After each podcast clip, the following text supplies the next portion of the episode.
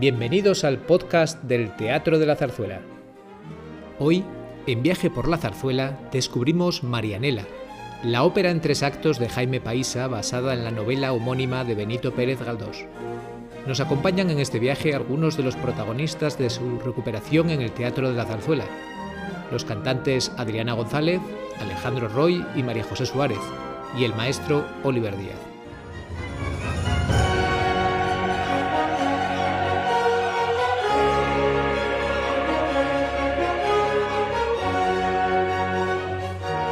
Estamos de nuevo aquí en el Teatro de la Zarzuela, celebrando que en este nuevo viaje por la Zarzuela, que creo que es el 9, sí, celebrando que se recupera una obra importantísima del siglo XX eh, de Jaume Paisa, Marianela.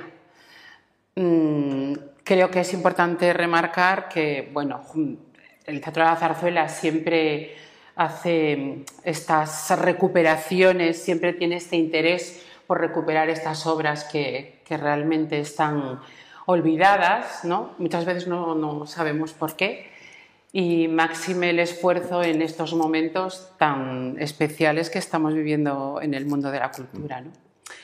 Así de, de entrada, mm, me gustaría, maestro, nos gustaría que nos contaras cómo ¿Cómo te acercaste tú y, que, cómo recibiste la partitura de Jaume Paisa eh, de Marianela? ¿Qué, te, pareció?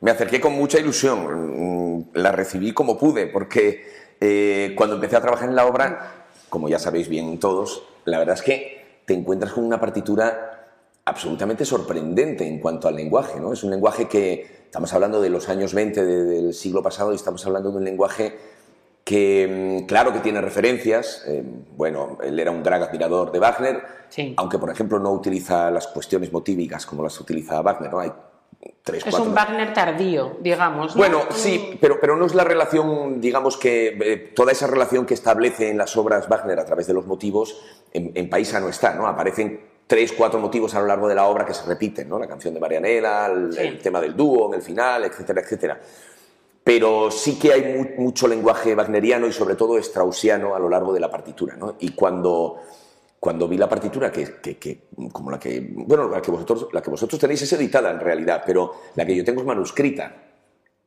Digo, Dios mío, me puse al, el método habitual, ¿no? A ponerte al piano y, y, a escuchar aquello y a analizarlo un poco, a notar lo que vas viendo, al principio sin, sin pretensiones, simplemente hacerte con la música. Digo, no había por dónde hincarle el diente de, de lo sorprendente que era en cuanto a las sonoridades, en cuanto a los colores, en cuanto al discurso y de lo difícil también. No, no, me había encontrado, yo creo que en la música española no me había encontrado con nada de... Pero difícil eh, tonalmente o por, por, eso, por eso que dices tú de Strauss, por ese, esos Debussy que también se encuentran. Un poco, también el colorismo, efectivamente. Sí, sí, un poco, un poco por, por todo ello. Y porque al, porque al no estar tejido a través de lo temático, digámoslo así, Mm, es mucho más difícil de atar la partitura en la cabeza. ¿no? Cuando uno teje una partitura grande, mm, eh, una ópera grande wagneriana, por ejemplo, da igual, Tristán y Solda, cualquiera de la tetralogía, lo que sea, eh, a través de todos los temas, eh, de los leitmotivs, uno va encontrando ese punto que ya todo le recuerda, ¿no? bailando toda la historia. Como aquí eso no existe, es como que uno termina la obra, la vuelve a empezar y dices, ¿Esto cómo, era? ¿Esto cómo era? ¿No? O sea, al principio otra vez...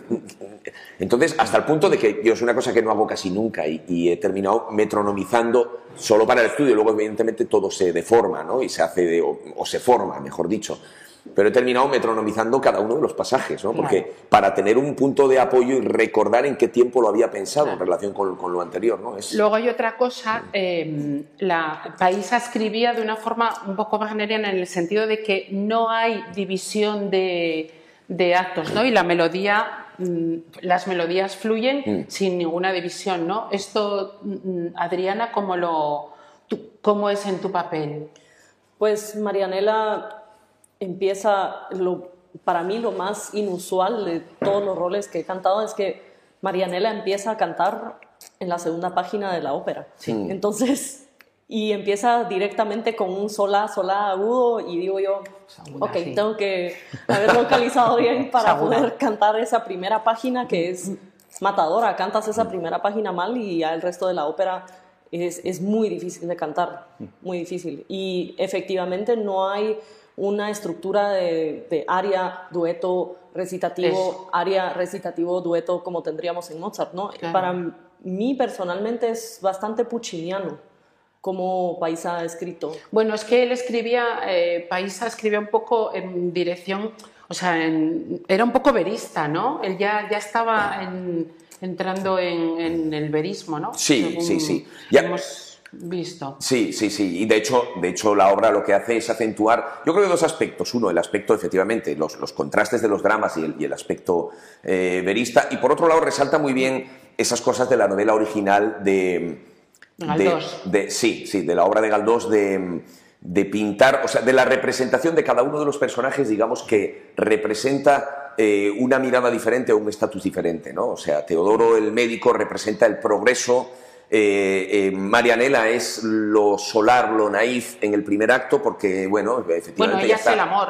Claro, ese, ese amor. Es sí, el amor, Sí, ¿no? sí. Es un amor de alguna manera por parte de él, sobre todo. eh, Sí. Es, es un amor. Eh, Ciego. mm, pero, claro, es un amor ciego, Ciego. con lo cual, con lo cual no, no es demasiado carnal, ¿no? Y eso se nota en la música. Hemos hablado en algunos casos de, de- de que, sin embargo, sí, a que al final, cuando él recupera la. Estamos haciendo un spoiler, ¿eh? contando la historia, pero bueno, da igual. Destripe, Eh, sí, destripe. sí. Eh, cuando él recupera la vista y efectivamente se enamora de, de- de la belleza que es eh, Florentina, ahí sí que se nota en la música que el amor es mucho más carnal, ¿no? En la intensidad de lo que él canta. ¿Cómo, cómo lo afrontas tú el, el rol este? ¿Cómo, o sea, esa, ese amor espiritual y luego cambias el personaje, cambias el, el modo de cantarlo o no. Bueno, la verdad es que tiene, tiene como partes diferentes.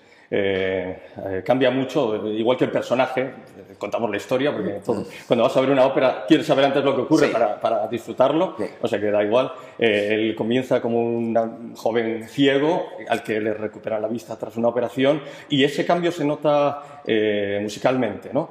Ahí, eh, yo cuando, cuando me presentaron el- el- la partitura eh, y me pareció tremendamente exigente, ya, ya dices, esto es, madre mía, te lo piensas. O sea, que es agudo para todos, ¿no? Sí, es- es tremendo. También para mí que canto un minuto y medio. Es que es- Es agudo y grave porque tienen de todo, o sea, Sí. tienen, tienen, tienen partes que son absolutamente centrales y graves, o sea, Sí. de cargar mucho en el grave y luego mm, eh, muchos momentos, no sé la cantidad de sis bemoles que tienes o de sis, o sea, son, es una barbaridad y ella, o sea, es, es, Sí. es tremendamente exigente. Bueno, o sí, sea, que va a haber lucimiento. Sí, y sí, sí. perdona que te Pero bueno, nada, que, que uno cuando ve esta partitura te lo piensas. Primero porque eh, nosotros los cantantes eh, en general, cuando te dan una obra que, que no está en el repertorio, pues dices hombre, estas son muchas horas de trabajo eh, para algo que quizás se hace una vez y no se vuelve a repetir. Espero que no sea así, porque la obra lo merece. Claro, Merece que se haga- pero piensa que, que aunque se hiciera solo en estas dos ocasiones, que seguro que se hace más, es recuperar algo que estaba ahí. No, por Y es- supuesto. Es, un trabajo Y es muy lo que está haciendo el teatro. Por, por- por otra parte, el- lo que el mérito. Es, es- es muy interesante ese trabajo Claro. porque recuperas algo que nadie conoce, que nosotros Claro. mismos no conocemos. Y, y, bueno, una vez que, que me, me adentré en el personaje me pareció maravilloso. Maravilloso. Eh, hay partes en las que eh, vocalmente, aunque musicalmente pueda recordar eso un poco a, a Wagner y tal, pero vocalmente eh, yo quise buscar, aquí me podía eh, más o menos eh, encontrar, encontrar con otros que he cantado, ¿no? Y por ejemplo aquí eh, me, me puedo encontrar con un Dick Johnson de La Fanchula del West en ciertas partes. Y después hay esa parte central cuando, cuando recupera la vista que parece eh, expresionismo alemán. Totalmente. Claro, Totalmente. es Es, que- algo... También hay expresionismo en Paisa. Sí, sí, sí. Totalmente, totalmente, sí, sí.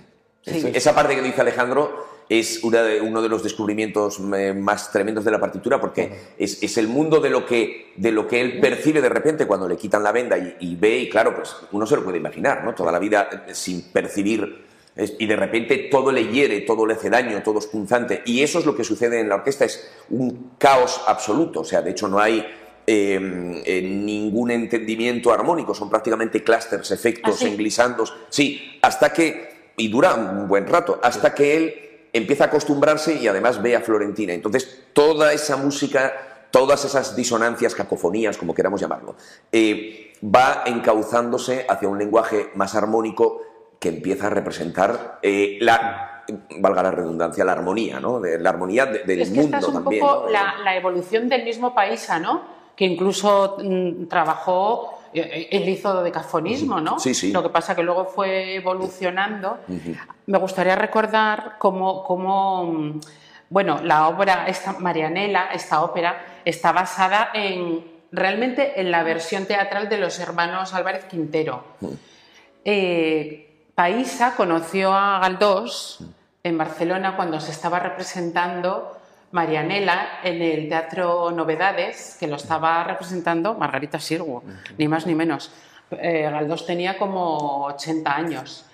Y luego, bueno, él fue un hombre que, que, mm, trabajó mucho mirando a Europa, fue muy, mm, bueno, un poco criticado, digamos, por los nacionalistas de la época, ¿no? Y luego dio el salto a Sudamérica, entonces a Latinoamérica. Quería preguntaros, mm, tú eres de Centroamérica, Adriana, eh, la, música española allí, digamos la zarzuela, ¿cómo, ¿cómo se vive? Porque bueno, sabemos que, por ejemplo, en Buenos Aires se creó, había un teatro para zarzuela, eh, la avenida, me parece que se llamaba, ¿no? donde mm. se estrenaban montones de zarzuelas. ¿Cómo, cómo se recibe allí en, Sudamérica o Latinoamérica la, zarzuela? Pues en general se trata de hacer más a menudo que las óperas en alemán, por ejemplo, porque... El idioma, El idioma, sí, es lo más importante. En Guatemala se había hecho Luisa Fernanda, bastante pero en Guatemala específicamente no existe una cultura de ópera ni de zarzuela muy grande. Entonces, cuando se hizo Luisa Fernanda fue como, ¡Ah! existe la zarzuela para nosotros en Guatemala. Em, pero Marianela, a ver, yo no creo que la gente en Guatemala tampoco conozca la novela de mm. Benito Pérez Galdós. Yo, yo, personalmente no conocía la novela, no conocía la ópera. Cuando me llegó la ópera dije, oh, esto de, ¿a qué suena? Bueno, ok, sí, bien, tengo todas las notas y de, dónde viene esto. Y descubriendo la novela de, de Galdós ha sido un encariñamiento, una historia tan tierna de tan tierna, ¿verdad? Y también muy triste, porque digo yo, bueno, siempre tratando de, como dice Alejandro, de encontrar la similitud con algún otro rol que se ha cantado, yo dije, bueno, Lazarío, Marianela, mm. Liu de Turandot. O sea, es, ah, la, misma historia. Llega a, salvar al tenor y el tenor se enamora de la otra y, la, y Liu se mata. Pues es la misma historia con Marianela. Ella guía, en este caso no al padre, sino que al, al mismo Pablo. Y se enamoran, por supuesto. Pablo sin haberla visto y Marianela se enamora porque es la única persona que le enseña amor, ternura, amabilidad. El resto la tratan peor que perro. O sea, eh, Galdós en la novela dice, incluso al gato le dan de comer antes que a Marianela. Ya. Y duerme en un par de cestas en la esquina de la cocina. Ese es el tratamiento que Marianela tiene. Entonces, para ella, Pablo es una luz de esperanza, de amor, de, de todas las cosas buenas que ella encuentra en la naturaleza, que, a ver, es una chica salvaje, desnutrida, que no ha sido educada, huérfana, que... No le falta detalle no, a Marianela. La pobre... La, pobre criatura. Sí, y eh, en, el, en, en la novela también se describe a Marianela como una chica que tiene 16 años, pero parece que tuviera 10 o 9. Entonces, es, esa la imagen de Marianela, una persona muy frágil que su vida depende de un hilito de esperanza. Y por supuesto, cuando Alejandro se enamora de, Florentina, de, cuando Pablo se enamora de Florentina, es, es la muerte para ella. el único momento, la única persona de luz que ella tenía en su vida, que ella era ciega a todo lo demás solo él existía. Esto está bien que, se vea antes de que, de que estrenemos, porque así la gente ya sabe. No hace falta ni descargarse el, código QR porque... De todas formas, como son los tenores siempre lo mismo, ¿eh? O sea, en cuanto aparece una... una cosa que luego, Alejandro. había iniciado lo de... Alejandro, ¿tú has cantado alguna vez en Latinoamérica? Eh, ¿Zarzuela o no? No. Y, yo sí, yo he hecho, sí. ¿Has hecho, En, Lima he hecho Soto del Parral, sí, sí. ¿Y, por qué crees tú que está también recibida la zarzuela allí en, en Latinoamérica? Bueno, yo creo que ellos... Eh, lenguaje... Iba a decir que llegó más tarde, no es verdad, porque en realidad se hacían las giras rápidamente después de estrenar aquí, ¿no? Sí. Pero yo creo que ellos la asumieron eh, eh, también, la recibieron con los brazos abiertos y, quizás no están tan llenos de prejuicios como hemos estado nosotros, ¿no? Durante mucho tiempo con nuestra música, que es un poco la idiosincrasia nuestra, es así, ¿no? Y, sin embargo allí, pues libres de esos prejuicios, han, pues, recibido la zarzuela de una manera eh, maravillosa. Y de hecho a mí me pasaron cosas haciendo Soto, por ejemplo, que me decían, al acabar el primer acto hay que repetir el coro de, enamorados. ¿no? Eh, dice, nada, baja el telón y tú empiezas con la orquesta directamente en la parte que canta el coro y todo el público, tú diriges al coro y todo el público se va a poner a, cantar. Y yo pensaba, digo, Dios mío, ya verás tú qué ridículo. Va a bajar el telón, yo arranco con la orquesta, me doy la vuelta y nadie canta. Y digo, yo, ¿qué hago yo aquí haciendo? Digo, ¿cómo vamos a hacer eso? Que no. Bueno, impresionante, o sea, pero increíble la tradición que tienes, es que además si no se enfadan, ¿no? O sea, pues se enfadan, quiero decir, es una tradición. Y era increíble ver a todo el teatro que se sabía eh, perfectamente el coro y lo disfrutaban una barbaridad, ¿no? Muy emocionante, la verdad. hicimos la Luisa Fernanda en Bogotá. Y Bogotá fue también un, exitazo. Hombre, yo creo que primero el idioma nos une mucho, lo que tú dices, Oliver, la, idiosincrasia, incluso ya cuando cada uno hemos ido por nuestro lado, cada país, eh, allí se sigue haciendo muchísimo, ¿no? de hecho, Marianela se estrenó en el Teatro Colón, si no recuerdo, en el 46. No, recuerdo la fecha, pero, sí, y, con mucho éxito además. Con muchísimo éxito, porque Paisa cruzó el charco y bueno, ¿cómo, los llamaban? Los, mm, los expatriados, no. Eh, lo he leído en las notas del profesor Casares, lo llama de otra, de otra manera, ¿no? Maravillosas las notas al programa del profesor Casares, porque ilustran fenomenal. Y, y él, mm, cuando marcha para Argentina, se dedica a la docencia, pero luego se animó y recuperó Marianela y, la hicieron en el, en el Colón con muchísimo éxito en el en el año 46. En el liceo se estrenó en 1923, si no recuerdo mal, y se hizo dos veces también, y también con muchísimo éxito. Él era un poco, bueno, le criticaban un poco lo que decían antes los nacionalistas, porque él miraba más, más a Europa, ¿no? Digamos. Pero, pero bueno, era la, estaba con, con Pedrell también, con los compositores de la, de la época. El, papel tuyo dentro de la trama, mm, ¿qué te inspira a ti, Alejandro? ¿Te, conmueve? ¿Te, ¿Te da pena no quererla? Después del décimo si bemol ya o estás, le conmueve. O, estás preocupado por, el sin natural. Sí, sí, son todos sin naturales. ¿no? Aquí, y el par de dos. Sí, sí, sí. Eso es un... No sé, bueno, eh, ¿qué me inspira? Hombre, me da me da mucha pena de Marianela, ¿no? Y ver que este personaje es un poco desagradable en este aspecto, ¿no? Es decir, que, ocurra esto, ¿no? parece que hay un cariño ahí, pero claro, tú piensas que es un cariño muy fraternal. Él lo que siente por, esa criatura desde siempre, estando ciego, siempre es, la única persona que, realmente eh, habla con ella de, igual a igual. Ella se siente muy, muy bien con él porque, porque no la ve. Ese es el, regalo para ella. Pero tú fíjate también que mal, ¿no? Porque cuando ve... Sí, bueno, se queda con la guapa. Pero es que cuando él ve, es verdad que cuando él ve lo primero que dice es esta belleza que es, esta belleza que es, y dices Marianela, ¿no? claro. es Marianela, él, él, la, la tiene idealizada porque realmente lo, lo, lo, válido ahí, digamos, es, es, el espíritu de Marianela, ¿no? Que es lo que tiene enamorado a Pablo, que evidentemente no, no la ve, ¿no? pero sí ha percibido ese cariño, ese candor, esa cosa eh, solar dentro de sus problemas físicos y demás, pero ella se siente absolutamente eh, segura con él, ¿no? Y él, y él, cuando la ve piensa que es ella, dice, no, no, esta belleza tiene que ser ¿Y cuando, ¿Y cuando te enteras de que es ella? Claro, eh, se supone, evidentemente, que, es un amor a primera vista. claro. Amor a primera vista. Sí, sí. Cuando le dicen que, que eres su prima, Florentina, pues él sabe que se ha enamorado de su prima Florentina. Ese es el amor. No vuelve a ver a Marianela porque ella se escapa. Sí.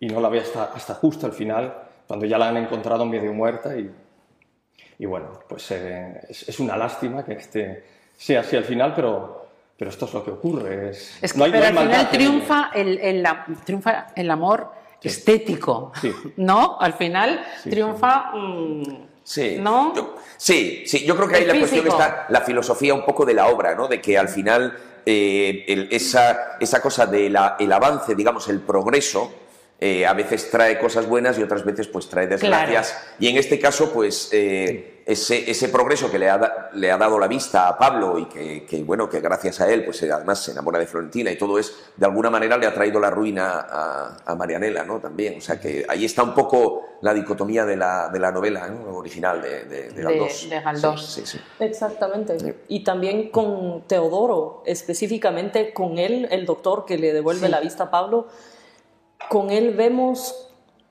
el remordimiento Sí. de le di la vida a uno y le quité la vida a otra. a la otra. Y, y él se queda con ese remordimiento de yo he causado esto. Claro. En la novela así termina esta historia con Sí. Teodoro diciendo, bueno, yo fui el que causó todo esto, he destruido la vida de esta pobre joven, mientras que le he dado una vida nueva a, a Pablo, que era ciego.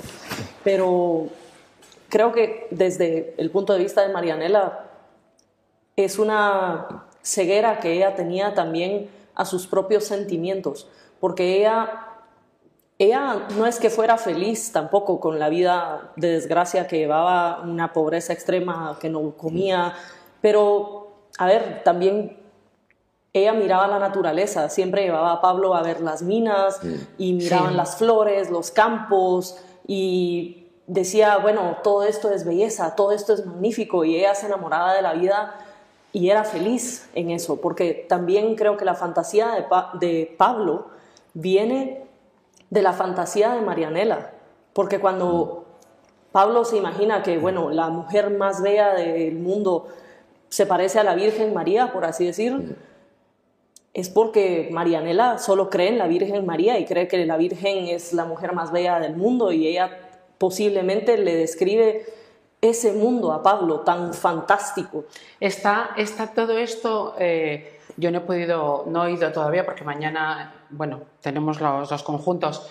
Está todo reflejado en la melodía de Marianela, todo este, esta candidez, esta bondad, esta espiritualidad, está, está perfectamente reflejado en, la, en, en tu canto.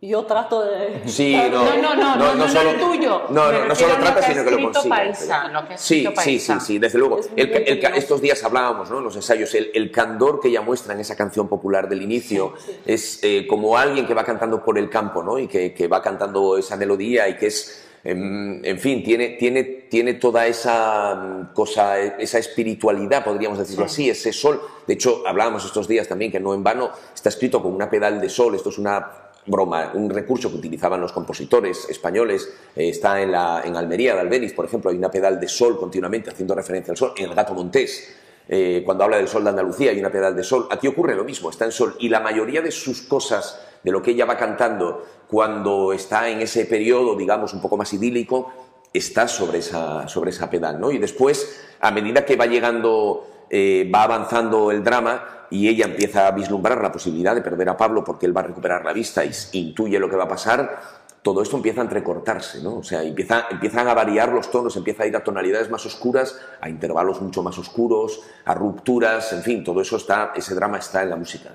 Maestro, ¿crees que, va a ser una obra que es un, bueno, en su momento fue exitosa, que va a ser recibida con el público, que va a gustar, que es una obra del gusto del, del público así habitual a, pues, pues, No sé al si- teatro de la zarzuela? al- Sí, yo no sé si responderte porque yo antes de estrenar siempre, mm, en fin, siempre estoy a, a ver si lo conseguimos, a ver hasta dónde llegamos, a ver qué podemos lograr eh, y sobre todo con una obra así, ¿no? Pero, pero yo creo que sí, que sí, de, si, si le hacemos justicia y espero que sí se la hagamos, eh, creo que es una obra que desde luego va a impactar en muchos momentos, ¿no? Y estoy seguro que va a sobresaltar en muchos. Yo creo que nadie, de verdad que cuando a él le quitan la venda, nadie se espera lo que pasa ahí. O sea, Sí, ¿no? eh, eso es eh, tremendo.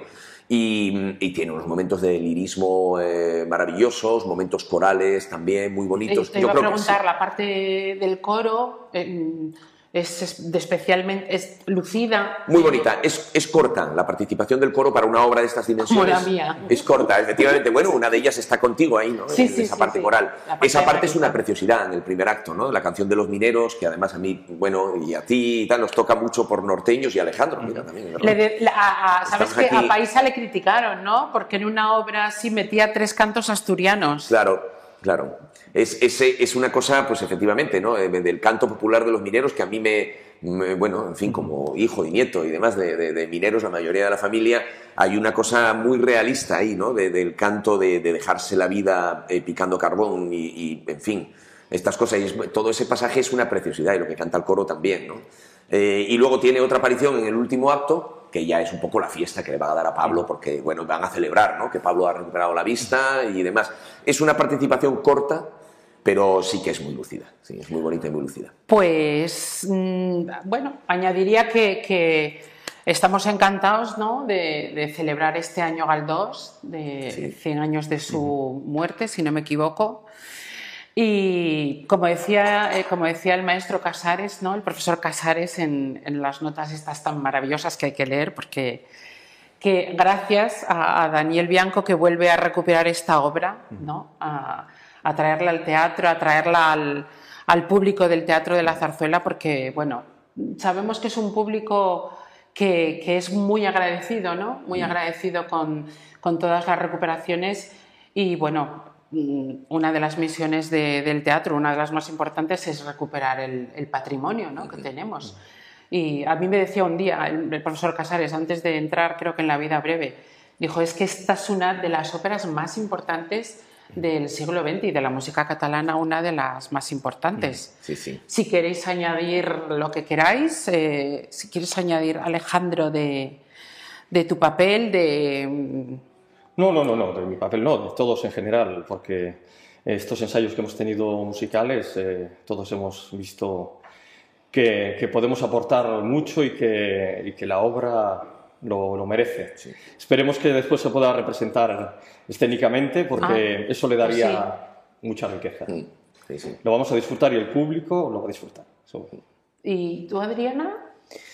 Pues que generalmente la gente vaya a verlo. Es una música fantástica que, como dice Alejandro y como dice Oliver, esperamos hacerle justicia, pero es música que debería de estar en el repertorio central de, de- de España, creo yo. Es un compositor magnífico que pinta, para mí, que yo soy guatemalteca, no sé mucho de la historia de España, perdónenme, pero tiene algo verdaderamente español, incluso en la melodía de, de Marianela y todo, y creo que es verdaderamente una pieza que pinta muy bien cómo es también la, la cultura musical española y la riqueza que Sí, tiene. también ese mundo rural, ¿no? Ese mundo rural Sí. español Sí. Que, que refleja estupendamente. ¿Tu maestro? Nada, yo mm, desear que, que para el público sea mm, el descubrimiento sea igual de, de- de- de bonito y de grande que, que- que ha sido para nosotros, ¿no? que lo disfruten, eh, que seamos capaces de comunicarlo, ¿no? y de, de- de- de plasmar la obra como la obra se merece y efectivamente que suponga, esperemos que suponga esa sorpresa también para ellos. ¿no? Pues que valga este homenaje para, para Benito Pérez Galdós, que, que escribió la Marianela, para Jaume Paisa, que la compuso, y bueno, que aquí está el Teatro de la Zarzuela recuperando obras, que es muy importante, y el público viniendo a, a disfrutarlas. Gracias.